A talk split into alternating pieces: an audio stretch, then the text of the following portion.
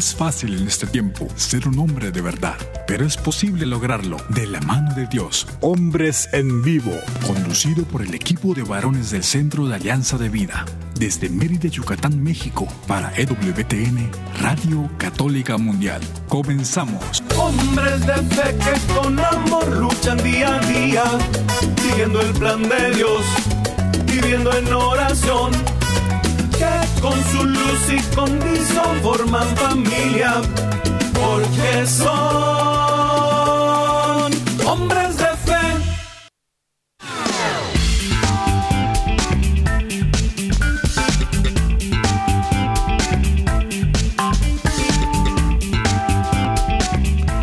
¿Qué tal amigos? Muy muy buenas tardes y sobre todo muy felices Pascuas de Resurrección. Les habla su amigo y servidor Juan Carlos Valdeiras, que a nombre del equipo de varones de Alianza de Vida tenemos el enorme privilegio de llevar hasta ustedes como cada jueves este programa.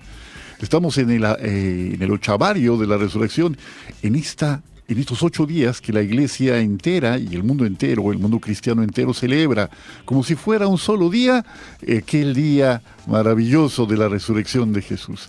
Así que bienvenidos todos esta tarde a este programa que como cada jueves pues esperamos que sea de mucho provecho para ustedes que amablemente nos reciben ahí donde se encuentran, en su casa, en su trabajo, yendo, viniendo, donde quiera que se encuentren. Y también para nosotros que desde este lado de los micrófonos, desde los controles, tenemos la oportunidad de servir al Señor de esta manera. Así que, de verdad, que el Señor resucitado infunde en cada uno de nosotros su paz y su alegría. Que así sea para mayor gloria de Dios también este programa. Así que bienvenidos todos, estamos ya en este tiempo pascual, decimos con alegría de verdad que este prodigio que nadie más puede tener sino los que hemos descubierto en Jesús, en Cristo, el motivo que alienta nuestra vida, el, el faro que guía cada acción de nuestra vida, solamente podemos decir, gracias Señor, porque tu resurrección nos da vida eterna, vida plena, porque contigo morimos y contigo resucitaremos. Y te damos esa gracia Señor y bendecimos tu nombre. Queremos poner a su disposición, como cada jueves, los medios para comunicarnos con ustedes y ustedes con nosotros, que son llamando desde los Estados Unidos al 1866-398-6377 y fuera de los Estados Unidos al 1205-271-2976. 1205-271-2976. Visiten también nuestra página www.alianzadevida.com y a disposición de ustedes nuestro correo electrónico alianzadevidamx arroba gmail.com. Estamos muy contentos entonces de poner a disposición de todos ustedes estas, estos, estos dones y pues desde luego que si nos buscan en Facebook también tenemos AV Hombres Católicos en Vivo, nuestra página en Facebook a disposición de ustedes. Y pues como decimos, si se perdió el programa, si no alcanzó a llegar, si lo que haya sucedido. El podcast de cada uno de nuestros programas está ahí en Spotify. Búsquelo por favor como Hombres en Vivo y allí en forma diferida nos encontraremos como cada tarde de jueves con la bendición de Dios.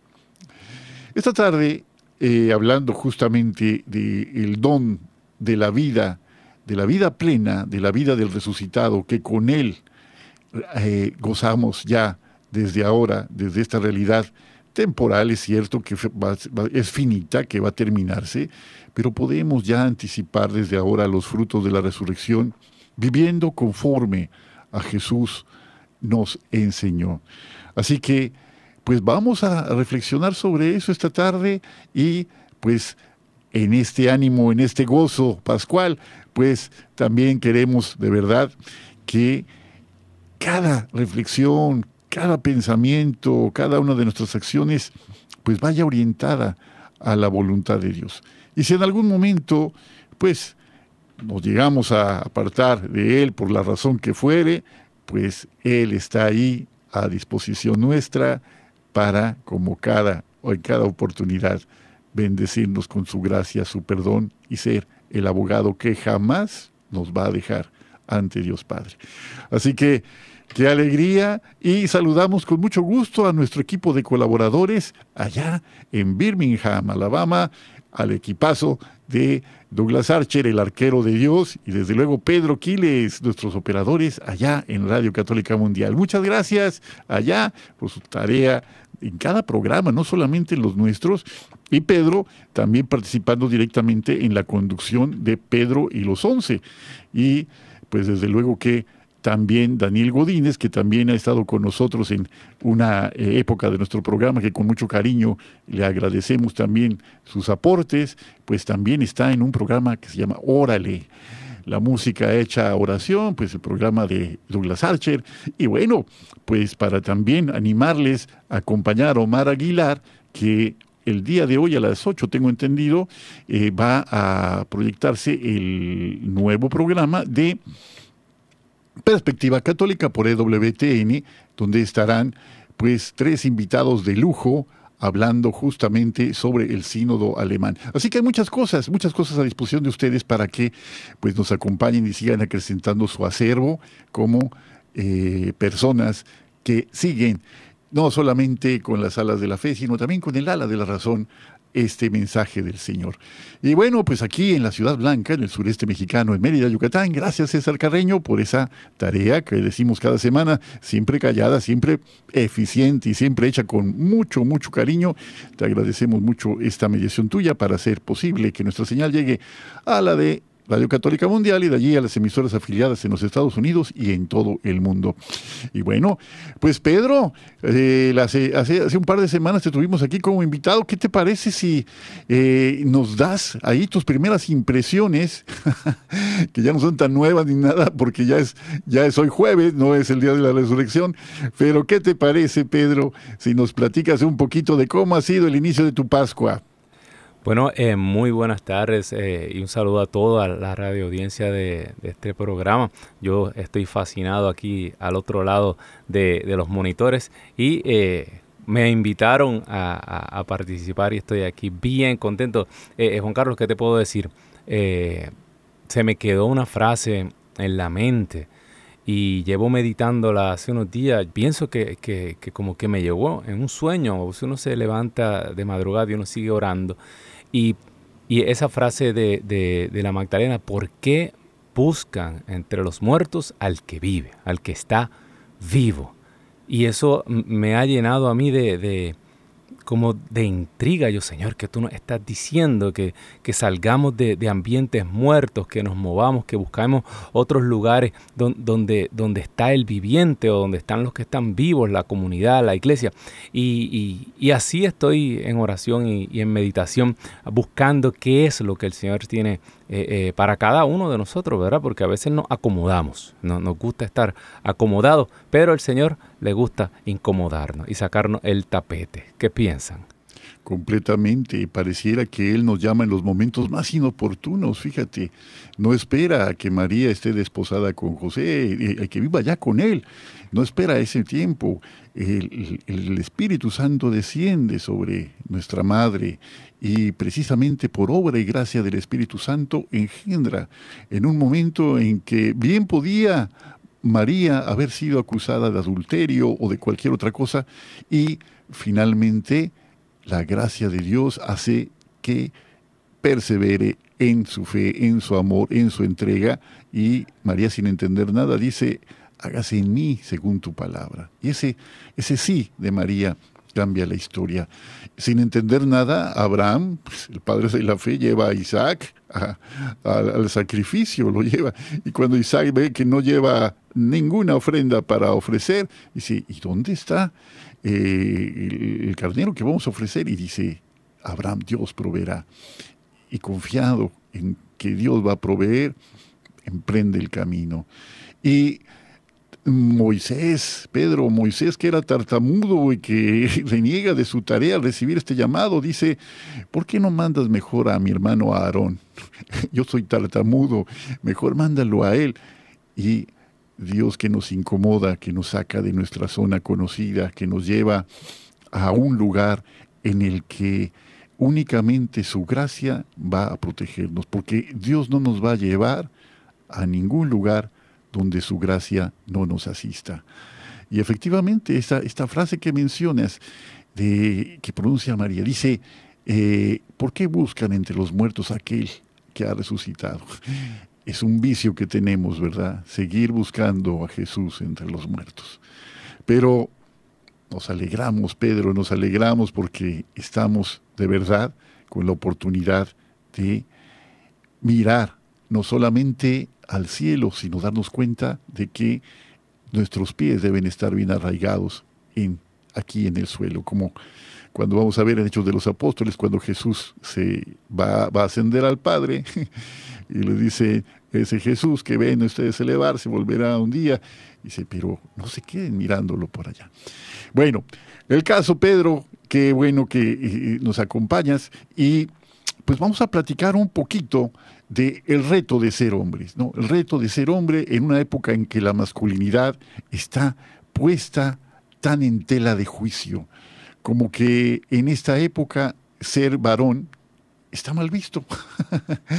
no, por, por, esto loco que pudiera parecer, de verdad, que, y esta, eh, estas contradicciones que no, eh, no son otra cosa más que pues manejo de verdad, un manejo muy eh, artero mm, de personas que realmente no imaginan el daño que están causando entre la juventud, entre la juventud particularmente. Muy probablemente algún joven me está escuchando en este momento y está tildándome en este momento de a lo mejor de que estoy completamente fuera de moda y que debo estar más abierto a esto, ¿no? Que los medios nos imponen y que la cultura vigente nos empuja a replantearnos, ¿no? Que el ser hombre, pues es un accidente y que más bien habría que pensar, dicen los ideólogos del género, que eso es simplemente un hecho biológico porque el género lo determina la cultura, ¿no?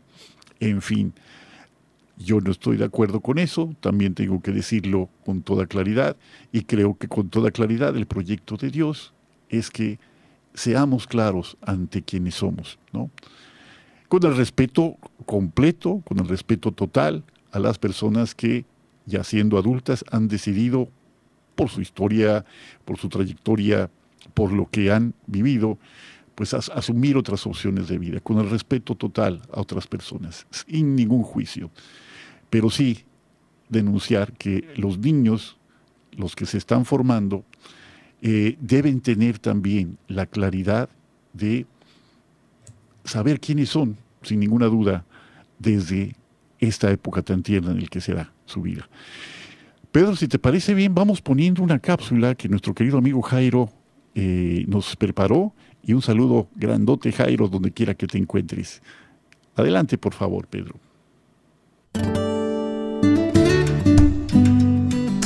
Queridos amigos, el día de hoy en esta cápsula para el programa Hombres en Vivo de EWTN platicaremos sobre las imágenes que se tienen sobre el hombre. Uno de los primeros puntos que podemos hablar es que el problema de muchos hombres huérfanos es que buscan hoy padres sustitutos. Muchos están desquiciados por vivir sometidos a hombres fuertes. Los ha obnubilado. Nuestra sociedad necesita hoy padres que sirvan de guía para los jóvenes, que los apoyen y estimulen a desarrollar sus propias energías masculinas. Hay dos imágenes de hombre que falsean su verdadera identidad. Una es la imagen del macho, que presume de su masculinidad, que alardea ante las mujeres y que se jacta de su potencia. El macho es en última instancia un hombre aprensivo y profundamente inseguro. Los grandes hombres de Dios de todos los tiempos, los hombres de la Biblia, los grandes santos, han tenido que sufrir muchos contratiempos. Han experimentado incluso caídas ellos quieren decirnos, no se trata de que tú lo hagas todo perfecto, sino de que te atrevas a vivir la vida. No se trata de no cometer ningún error. No escondas tus errores, aprende de ellos. No es malo caer, pero no permanezcas caído. Cuando hayas caído, levántate. Si luchas una y otra vez, quedarás herido. No hagas caso omiso de tus heridas. Forman parte de tu camino. Ellas te capacitan precisamente para amar, pues no hay ningún amor sin heridas.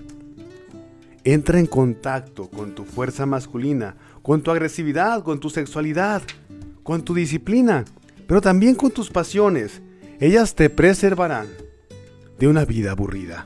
El hombre que se limita a luchar se convierte con facilidad en un broncas que necesita constantemente adversarios para sentirse con vida. El hombre que presciende de la lucha y se percibe solo el amor no entenderá nunca lo que significa realmente amar. El amor necesita también fuerza para poder desarrollar todo su potencial en seducción y felicidad. Cada hombre ha de encontrar su balance personal entre la lucha y el amor. No existe el hombre estándar. No hay ningún modelo universal para la realización personal de la masculinidad. El equilibrio entre lucha y amor tiene que ser evaluado y renovado en cada etapa de la vida. Varía con el paso de los años. Así pues, querido Radio Escucha, te deseo que encuentres tu modo de armonizar precisamente ahora tu balance de hombre de Dios. Deseo que al compás de esta cápsula percibas tu fuerza masculina, que te alegres de sentirte con bríos para desarrollar esa fuerza y que seas hombre de buen grado. Te deseo que como hombre tengas ganas de luchar por la vida y de amar la vida. E invita también a otros a luchar y amar contigo. ¿Qué quieres que te diga? Que Dios te bendiga, un servidor en Cristo, Jairo César Olivo.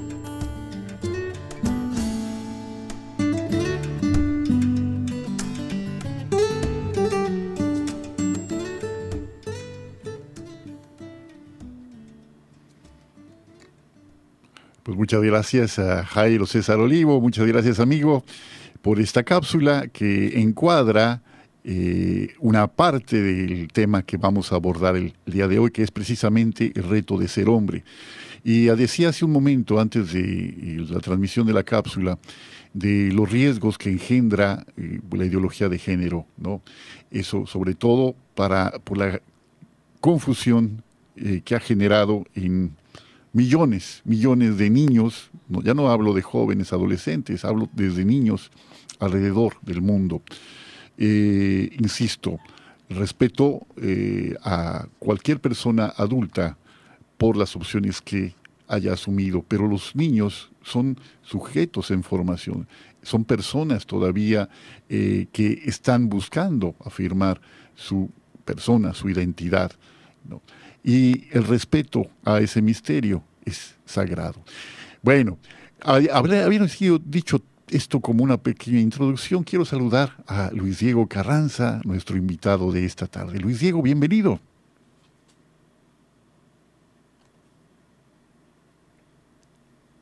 Eh, pues, sí, eh, eh, abrí el canal y estaba alguien en, en, el Opal. Ahora a lo mejor se tomó un, un break, pero seguimos aquí esperando.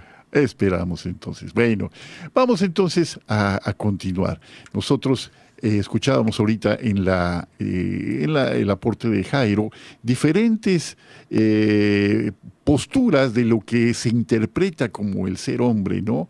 El que es el macho, el que es el broncudo, el que es el seductor, el que es el que está puesto para ser servido, nunca para servir, y todas esas son imágenes distorsionadas de lo que es ser hombre, ¿no? Estamos llamados a servir y a encontrar en el servicio la plenitud de nuestra vida, la plenitud de nuestra esencia, ¿no? Hemos dicho infinidad de veces frases como el que no vive para servir no sirve para vivir, pero se ha repetido tanto que ha perdido el valor y lo que realmente significa esa, eh, ese aforismo tan breve pero tan, tan sustancioso, tan rico. ¿no? Vamos a, entender que un, un, creyente, una persona que tiene puesta su fe en Jesús, pues desde luego tiene como modelo a, a Jesús. modelo de Jesús que es una persona que está entregado completo, completamente a esa tarea de servir a los demás, de amar a los demás, de encontrar su plenitud en hacer el bien, hacer el bien y, como decimos en un refrán también muy conocido, un dicho muy conocido, sin mirar a quién, ¿no? Pero justamente en el quehacer de Jesús, en la práctica diaria de Jesús, encontramos que hay personas que son especialmente los destinatarios de estas obras de bien. Y Jesús busca entre los más pobres, entre los más necesitados, entre los olvidados de todo el mundo, a los primeros destinatarios de su mensaje. De esto vamos a hablar después de nuestro primer corte y bueno, pues gracias, gracias por estar con nosotros. Seguimos en Hombres en Vivo.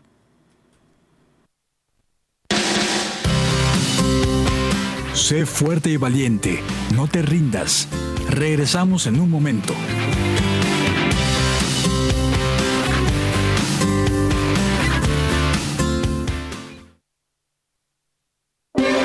Si quieres conocer más acerca de nuestra labor, llámanos al Centro Alianza de Vida en Estados Unidos al 682-772-1958.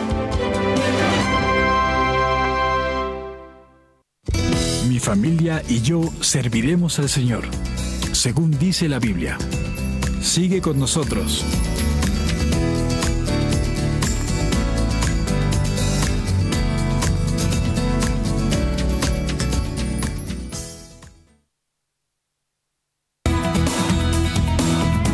Gracias por seguir con nosotros en tu programa Hombres en Vivo.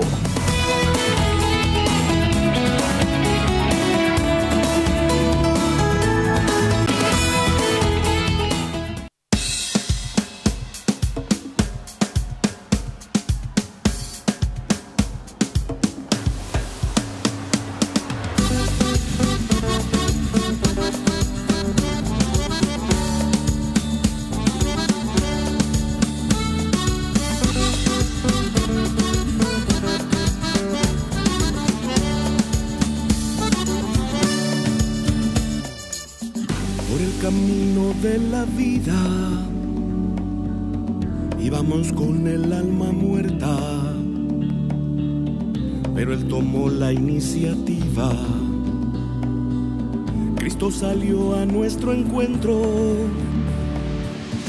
para sanar nuestras heridas, abrir los ojos que eran ciegos, recuperar nuestra esperanza transformarnos como pueblo. Vamos al encuentro, corazón latiendo por la fuerza de la fe. Vamos a su encuentro.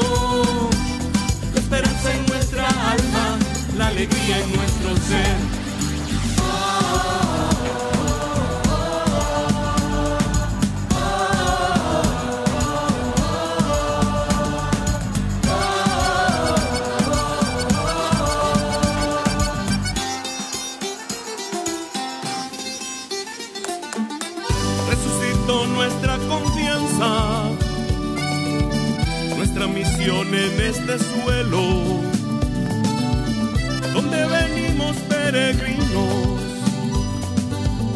Pues nuestra patria está en el cielo. Pero no somos extranjeros, somos una sola familia, múltiples razas y colores, hijos de Dios llevando el reino.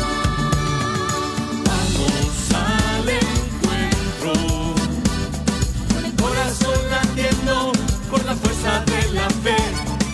Vamos a su encuentro, la esperanza en nuestra alma, la alegría en nuestro ser. Y de la mano de la Virgen, con su ternura y su consuelo, seguimos fieles el camino,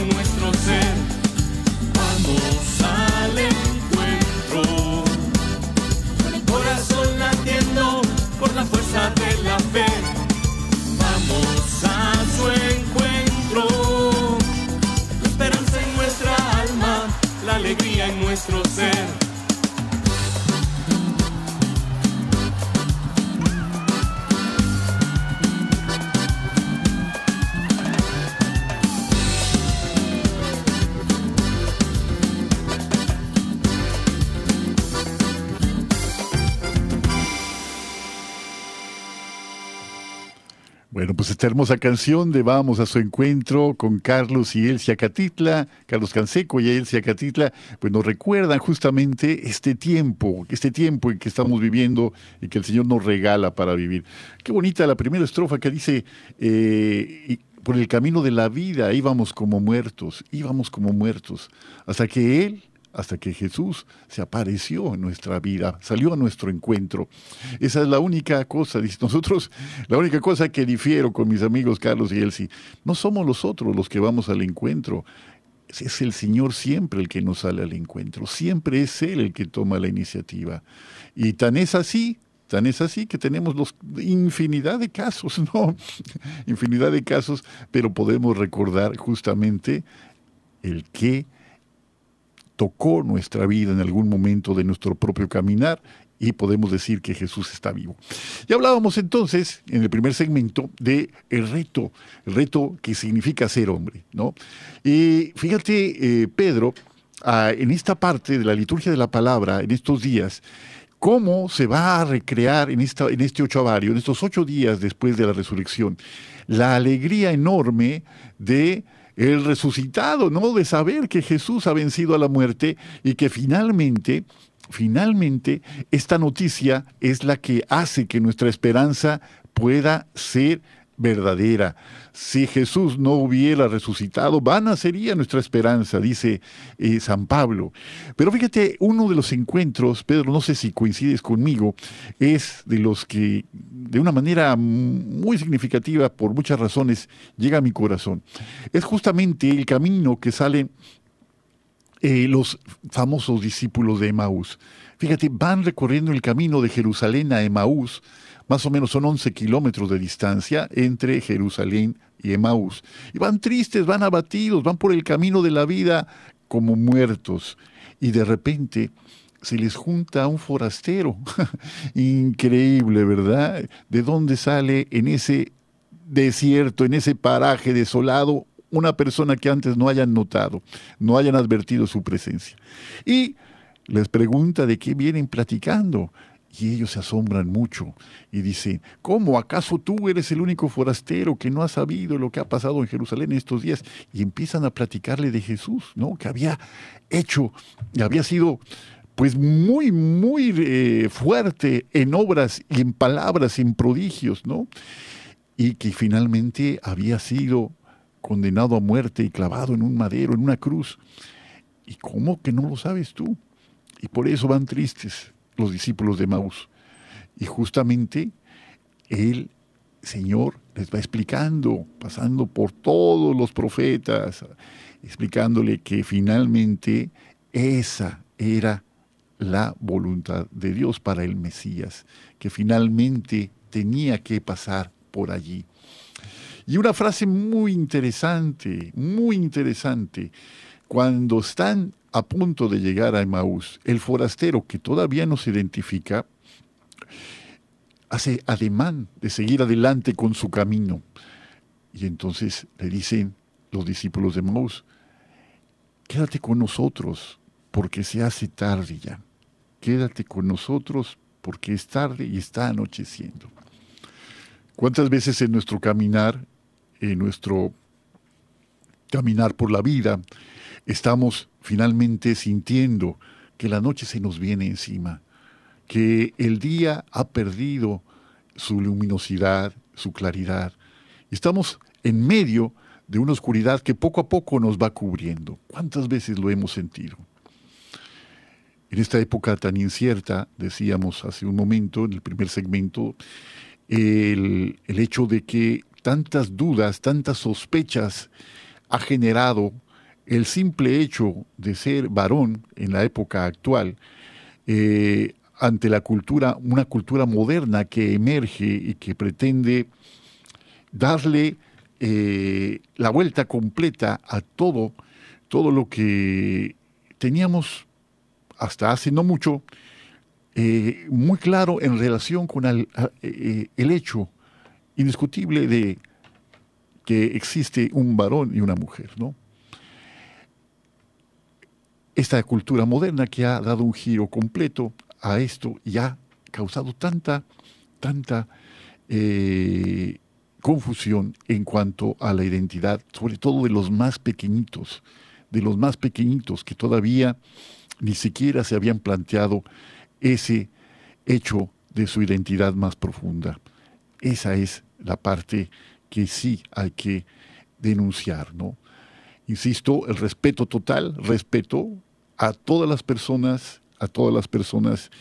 El misterio de cada vida es sagrado y solamente Dios lo conoce y nadie, nadie tiene por qué juzgar a otra persona. Pero sí podemos decir con mucha claridad que hay corrientes ideológicas, hay pensamientos que nos llevan a una a socavar poco a poco lo más valioso de la persona humana. Y eso es algo que tenemos que decir, que es como la noche que se nos viene encima. Poco a poco nos va cubriendo esta oscuridad. Y entonces, el forastero aquel que no, volviendo a los discípulos de Emaús, el forastero aquel que todavía no se identifica, se queda con ellos y entra para quedarse con ellos. Y ya sentado a la mesa con ellos, toma el pan. Así es el relato de Lucas. De un versículo para otro, el, forastero aquel que no se ha identificado todavía quién es, se sienta a la mesa, toma el pan, lo bendice, lo parte y se lo da a ellos. Y al versículo siguiente se revela quién era esa figura que estaba ahí junto con ellos, que había caminado, que les había desvelado los misterios de la escritura y que había cambiado en gozo, en esperanza, la tristeza que habitaba en el corazón de sus discípulos ante la muerte de Jesús. Y dice, se les abrieron los ojos y lo reconocieron, pero Jesús, ahora sí, desapareció de su lado. Y uno le dijo al otro, ¿No ardía nuestro corazón mientras nos hablaba en el camino y nos explicaba las escrituras? Y en ese mismo instante, fíjense, se pusieron de vuelta eh, a regresar a Jerusalén. Y allí encontraron reunidos a los once y a todos los demás. Y decían, de verdad, llegaron allá, el Señor ha resucitado y se ha parecido a Simón. Y ellos decían, los discípulos de Maús contaban lo que les había ocurrido cuando iban de camino y cómo habían reconocido a Jesús al partir el pan. Qué hermosura de, pasaje, qué hermosura. De hecho, los discípulos recorren en una sola jornada medio maratón. Un maratón son más o menos 42 kilómetros, la carrera del de maratón, la, la última que se celebra en cada Olimpiada. Y ellos en una sola jornada hacen el viaje de Jerusalén a Emaús y regresando de Emaús a Jerusalén, son ya 22 kilómetros más o menos los que en una sola jornada recorren y los de, fíjate nada más, de Jerusalén a Emaús seguramente agobiados, a un paso lento, vacilantes, cavilando y de vuelta con un espíritu gozoso, un espíritu lleno de esperanza que finalmente despierta en ellos el gozo de saber que el resucitado está, como había dicho, siempre con ellos hasta el fin del mundo. ¿no? Bueno, pues qué noticia tan grande. Y me acordé ahorita que dijimos que estaba, eh, estaban reunidos los once. me acordé ahorita de tu programa, Pedro. ¿Qué te parece este esta revelación de Jesús en este pasaje tan hermoso de los discípulos de Emaús. ¿Qué te parece y qué podemos aplicar de este pasaje a nuestra identidad como varones en particular? Bueno, fíjate, eh, Juan Carlos, de, hecho está, es que estos pasajes como están saliendo en la liturgia de estos días, sí. me gusta mucho una, leí una vez, eh, los teólogos pues eh, sabes que los teólogos se ponen a, a, lucubrar y, se inventan mil cosas, pero realmente es un misterio este, este acompañante eh, que va, va en el camino. Esto es como el caso del discípulo eh, al que Jesús amaba en el Evangelio de Juan, que a propósito pues lo dejaron como, como ahí a la, a la expectativa, lo dejaron ahí como en suspenso para que nosotros nos pusiéramos en ese lugar. He escuchado eh, teólogos hablar de que probablemente hay una posibilidad, muchos dicen que, puede ser el mismo evangelista, que puede ser Lucas, el otro, y no pone el nombre del otro discípulo, pero también he escuchado eh, eh, personas que, trabajan en toda la escritura que dicen que probablemente era la esposa de Cleofás y hacen alusión a, la, a María, la esposa de Cleofás, que estuvo frente a la cruz, que, que puede ser hasta familia de Jesús, ¿no? Y aquí se abre, a, mí me encanta ver esto de esta manera porque se abre una dimensión totalmente distinta. Esto era un matrimonio que iba en el camino y que había perdido la esperanza, que ellos habían sido testigos de, de, la cruz, testigos de, de, esta injusticia y su esperanza en la resurrección había, había quedado desvanecida. Y, ellos pusieron toda su fe en este hombre, eh, este, valga la, aclaración para nuestro tema de hoy, que Jesús, eh, Dios se reveló a la humanidad, Dios se reveló a la historia y se reveló como un varón. Porque eh, Jesús de Nazaret era un varón, sin ninguna duda, no, ni binario, ni, ni, ni, ni, ni, ni qué sé yo cuántos géneros, no, un varón judío eh, eh, del primer siglo y, y habían puesto toda su fe en él y iban por este camino poniendo su esperanza en, la vieja revelación y tuvo que acercarse Jesús a este matrimonio para explicarle las escrituras y, eh, y, darle toda la evidencia. No sabían que todo esto tenía que padecer que, y nos regaña a los matrimonios, nos da un alón de oreja. Qué lentos son. Qué lentos son ustedes para comprender la escritura. Y, en esta casa, donde se, esta familia, eh, eh, eh, alrededor de esta mesa donde se había perdido la esperanza, donde ya no había fe en, el levantamiento de, esta nación judía, ahí se revela Jesús a este matrimonio al partir el pan. Yo creo que esto es una enseñanza poderosísima eh, si la vemos de este, de este, de este aspecto. Y, cómo, ¿verdad? Eh, los verdaderos discípulos, yo siempre digo esto, eh, y a los jóvenes siempre le digo, pueden haber mil personas y, y, si se comienza a proclamar la palabra de Dios con poder, los que tengan, los que sean discípulos, los que, los que sean eh, elegidos, las ovejas, escuchan la voz. Eso es como, como una frecuencia que, que hace sonar esa campana. A lo mejor eh, eh, de eso hay 500 que miran para el otro lado, pero a lo mejor la mitad de esas personas son hijos de Dios, son elegidos de Dios y escuchan la voz de Dios y nos arde el corazón cuando, cuando escuchamos la escritura. Bendito Dios. Bendito sea el Señor. Nos arde el corazón cuando escuchamos la escritura. Pero fíjate, la escritura proclamada justamente con este poder, con este poder que viene de lo alto. Bueno, pues vamos a un segundo corte y de regreso ya a nuestro tercer segmento, pues vamos a la parte ya eh, final de nuestra reflexión de esta tarde. Estamos en Hombres en Vivo.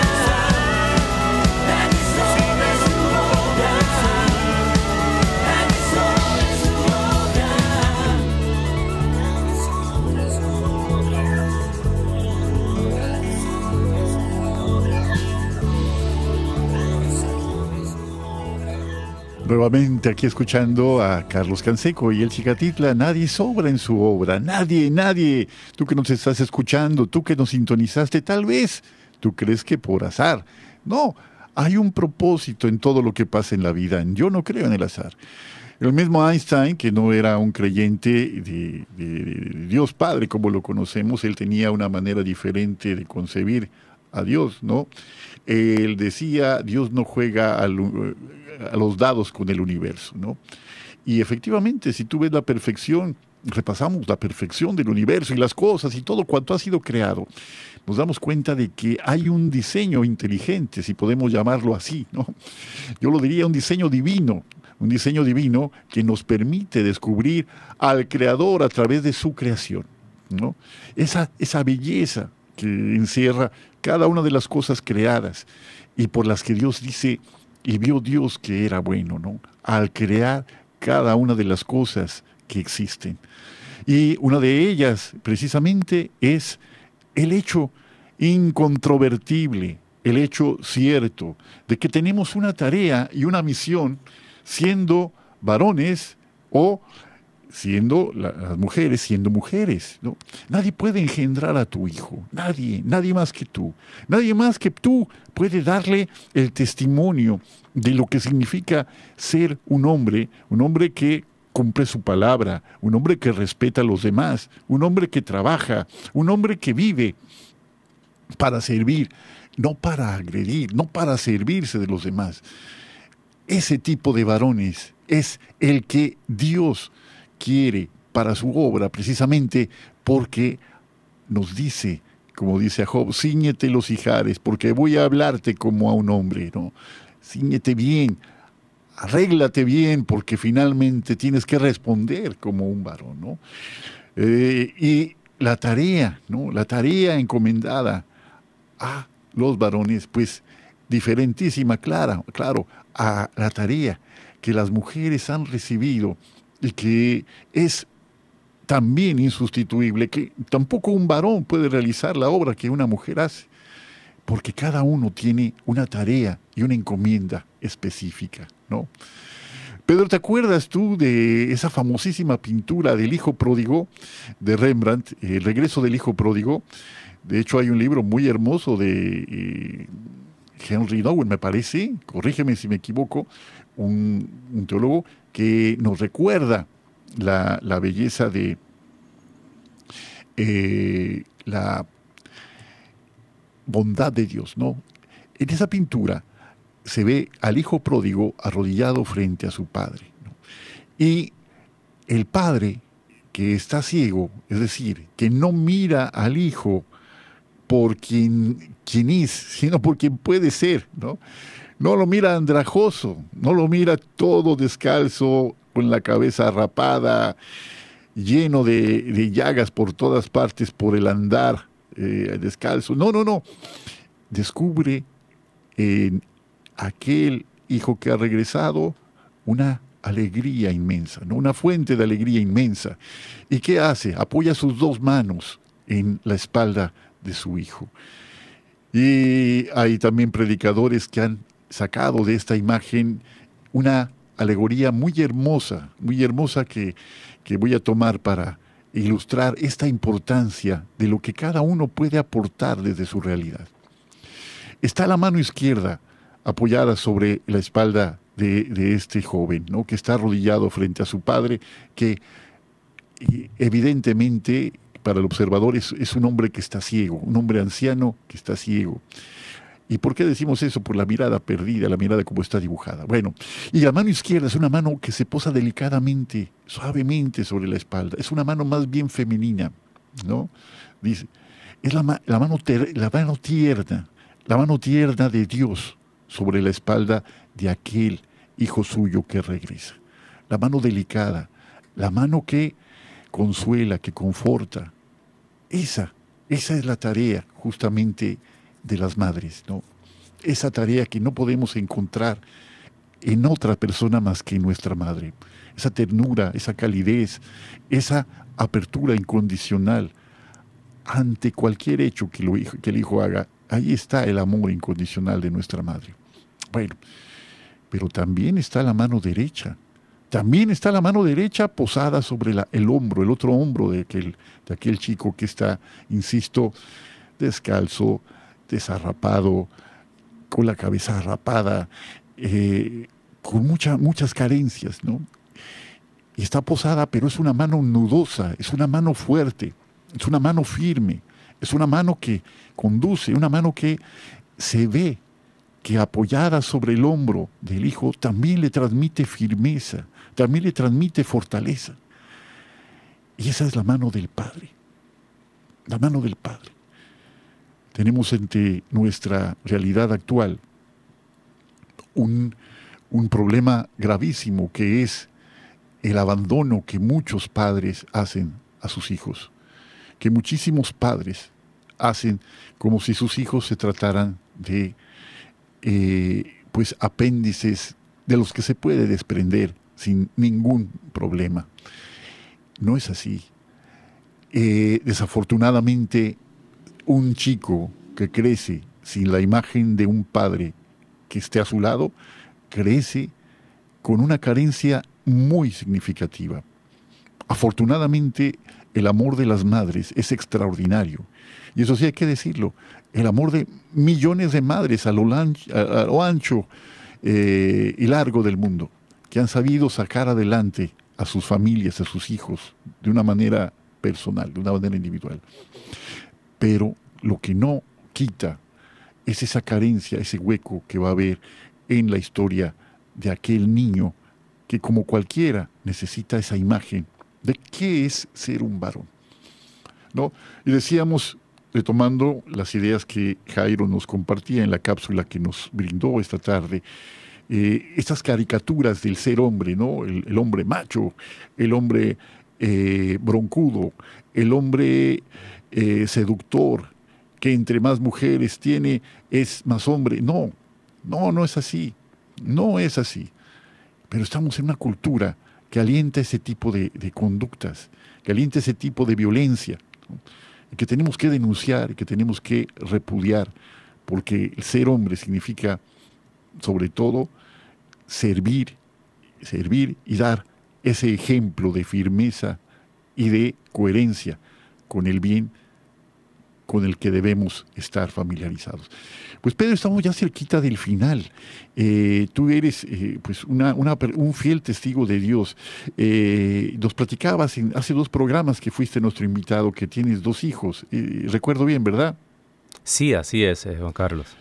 Y ya, y ya adolescente, ni adolescente, mi hija tiene 20 años, mi hijo tiene 18, mi hija se graduó ahora de la universidad, que ya como quien dice, pues, pues pasé el proceso de, la niñez y fue, me lo viví. Eh, intensamente, verdaderamente, y descubrí que pues que esa era mi vocación, ¿no? Como dicen los muchachos, ese es mi superpoder. Yo soy papá.